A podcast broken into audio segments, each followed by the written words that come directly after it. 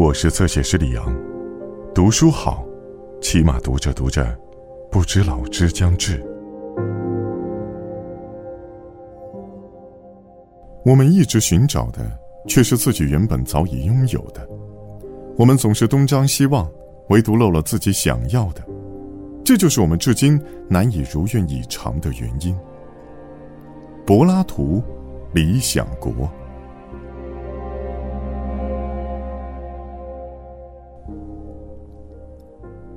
不要开玩笑了，你且再听听另一些人的说法。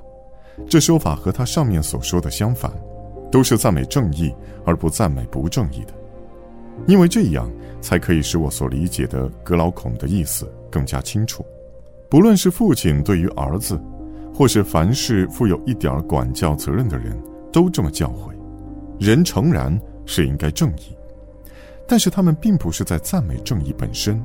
他们是在赞美由正义而得来的种种好名声，为的是那被人视为正义的人，好从他的名声中去得到爵禄名位，得到姻亲婚配，以及格劳孔方才隶属的一个人从他的正义名声中所能得到的一切。只是这些人在这个名声问题上的文章就做得更大了。按他们的说法，人得好名声是和诸神相联系的。诸神将会赏给正义的人福祉，伟大的赫西俄德和荷马都是这样说的。前者说橡树为了正义的好人开花结果，是诸神让他们树梢长着硬果壳，腰上长着蜜蜂窝；又说树下有羊群，羊毛沉甸甸。他说正义者还将遇见许多类似的好事。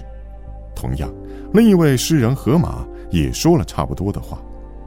汝名赫赫，直上天宇，敬畏诸神，高举正义，肥沃黑土，现已有表，高树结实，硕果累累，羊群满棚，海多有鱼。缪萨奥和他的儿子在诗歌中描述诸神赐福于正义的人们，说得更加美妙。在他们的描述中，诸神将正义的人带入地府，让他们斜躺在靠椅上。为他们办起一席圣人的酒宴，让他们戴上花冠，在不断的饮宴中消磨无尽的岁月。无疑，他们相信，对品德最美妙的报偿是一场永久的沉醉；而另一些人则把这些来自诸神的报偿绵延得更加恩深泽广，因为他们说，前进和恪守对神的信誓的人，他的子子孙孙和他的氏族将繁衍不已，而这些事。就是他们用以讴歌和赞美正义的一切，而反过来，不敬神、不正义的人将会被沉入推进地狱末顶的泥浆里，并被迫用筛子运水；而不正义者们还在世的时，就将遭受恶名，遭受格劳孔所说的“当正义者被认作不正义者时的所受的一切苦难和报应”。而此外，他们就没有任何可说的了。对正义者的赞美和对不正义者的谴责，各自就是这样。不仅如此，苏格拉底，你请再看，还有另一类关于正义和不正义的议论，他们既是一般俗人说的，也出自诗人之口。他们众口一词的咏叹说：“克制与正义诚然是美好的，然而何其艰难而劳苦；而放纵与不义又何其甜美，并且唾手可得。”只是因为出于民生和出于礼法的缘故，才使人羞与为伍。他们说，不正义总是比正义更有利。宵小无赖之辈，只要富有或有权势，他们都可以对他祝福，并且不论当着大众或者是在私下，都心甘情愿。而同时，另一些人，只要是稍稍弱小一点、贫穷一点的，他们就加以凌辱和藐视。尽管他们也同意，这是一些更加优秀的人，而在所有这一切之中，最使人吃惊的，要算是他们关于神和品德的议论。按他们的说法，诸神也常常把厄运和痛苦的生活加给很多好人，而把与之相反的命运给予恶人。岩门托钵的僧人和预知凶吉的预言者来到殷实富有人家的门口。劝说他们说自己有一种力量是通过奉献祭品和颂唱祭诗而从诸神那里得来的。如果他或他的祖先有什么缺失，只要举行四神仪节就能消灾民难。如果他要想使一个敌人遭殃，不需要多少花费，就能使无论正义还是不正义的人受害。据说他们能用咒语和画符劝说诸神为他们效力。对于所有这些议论，他们引用诗篇作为见证。诗中描写了罪恶的便利。谁选取罪恶，名利唾手可得；为恶之道，平坦畅通，近在眼前。而在获取美德的途中，诸神预备的是漫长陡峭的路。而另一些人为了证明神灵受人的摆弄，于是引用荷马的史诗，因为荷马说：“诸神面前也可说情，供上牲畜，唱起动听的誓愿，撒起祭酒，让烤肉的熏香弥漫，人们就可以改变他们。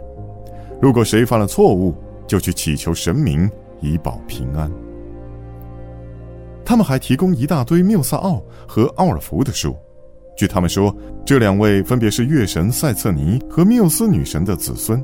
他们按照这些书来摆供社稷、举行仪式，努力说服个人和整个城邦。不义与罪恶是能够用祭品和游神赛会的欢乐来消除和洗净的。不但对于上海活着的人如此，而且对于已经过世的死人也有作用。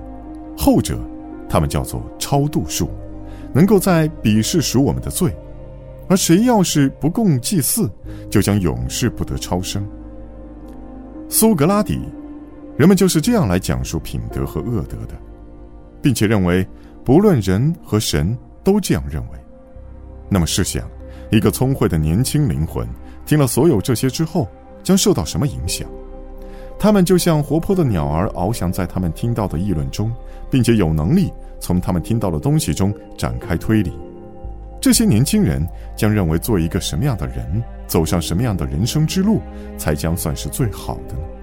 十有八九，在他们心里，就像品达说的那样想：究竟是踏上一条正义的大道，还是凭诈骗的西径向上攀登，以此来安身立命，度此一生？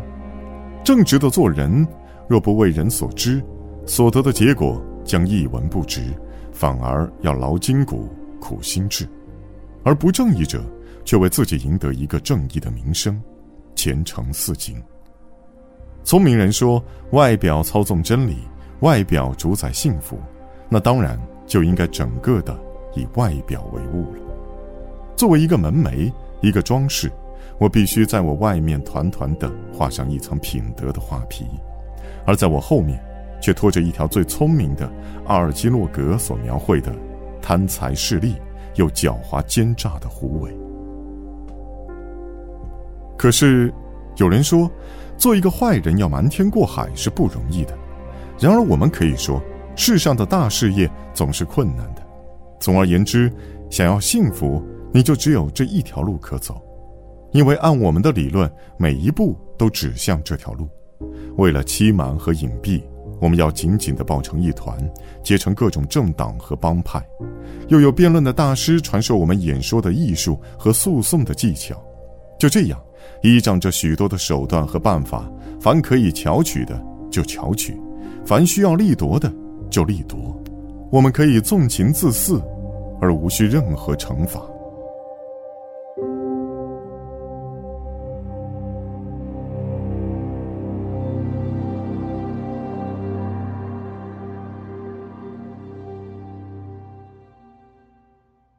更多精彩内容，请在新浪微博、微信公众号。关注侧写师李昂。